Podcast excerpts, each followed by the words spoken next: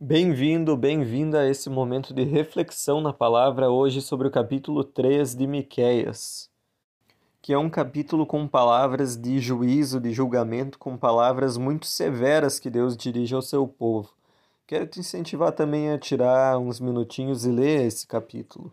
Nós gostamos muito daquelas passagens que nos falam que Deus é nosso refúgio, que ele é tardio em irar-se, mas a verdade é que nosso Deus não é um Deus inofensivo. E às vezes a palavra que ele tem para nos dizer é uma palavra também muito dura. Aqui, Deus chama a atenção do seu povo de uma maneira muito séria, porque o povo diz ter a palavra de Deus, mas eles vivem de uma maneira completamente incompatível com a palavra e com a vontade de Deus.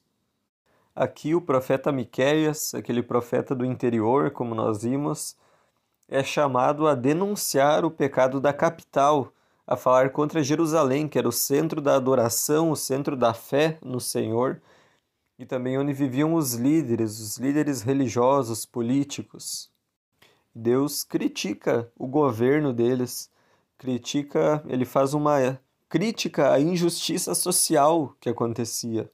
Observe os versículos 9 e 10 que falam: Escutem, líderes de Israel, vocês odeiam a justiça e distorcem o que é certo. Constroem Jerusalém sobre um alicerce de homicídio e corrupção. Como essa palavra é atual, não é? A própria Bíblia critica uma administração corrupta de um país, porque ela também causa homicídio, ela causa morte.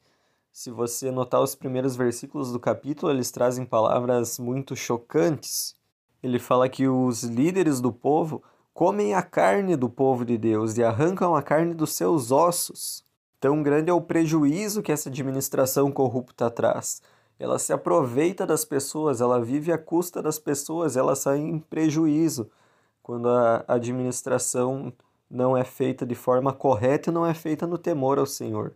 Deus fala que é inadmissível que o povo viva dessa maneira e ainda clame ao Senhor e ainda fale que dependem dele. O versículo 11 em diante fala que todas as pessoas se corromperam pelo dinheiro, sacerdotes cobram para ensinar a lei, algo que eles deveriam fazer de graça para as pessoas. Os profetas só profetizam quando são pagos. E todos eles afirmam depender do Senhor. Aqui nós vemos de novo o problema dos falsos profetas que são criticados, que prometem paz para aqueles que pagam a eles, que lhes sustentam. E apesar de viver dessa maneira absurda, o povo ainda acha que está seguro em Deus porque habitam na cidade que Deus tinha escolhido por morada. Veja o final do versículo 11 que fala: Eles dizem: Nenhum mal nos acontecerá, pois o Senhor está no nosso meio.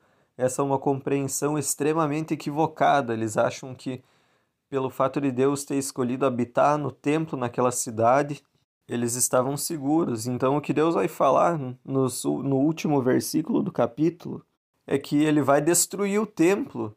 Deus vai tirar o templo de Jerusalém, ele vai tornar o templo um monte de ruínas, ele vai tirar essa falsa segurança do povo para mostrar que Deus não está preso ao templo e o templo não é nenhuma garantia de proteção àquelas pessoas.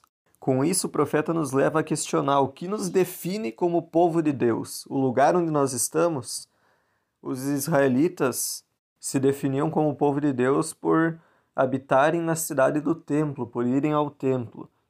Muitas vezes, talvez nós nos definimos como povo de Deus pelo fato de nós estarmos na igreja, estarmos em determinado lugar, frequentarmos uma comunidade.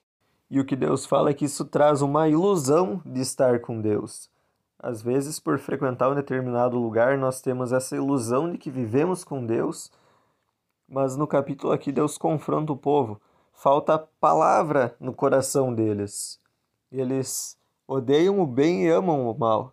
Falta vivência de fé, eles não se preocupam com os problemas dos outros, eles vivem de uma forma corrupta e Deus fala: Isso não é a vida que ele deseja.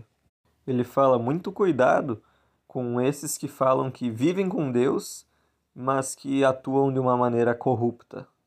Então, o que nós podemos aprender é que a Bíblia critica sim a corrupção política, portanto, essa deve ser também a nossa postura, não aceitar a corrupção, Mas a Bíblia nos direciona a olhar para cada um de nós, para dentro de nós, para que nós também não vivamos em corrupção e para que nós não vivamos nessa ilusão de que estamos com Deus, quando na verdade a nossa vida não não é verdadeiramente vivida com ele.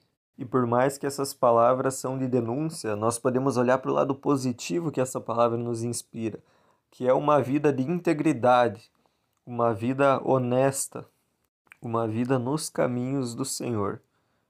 Que Deus abençoe o teu dia. Eu sou o missionário Bruno Hintz, da Melk de Joinville.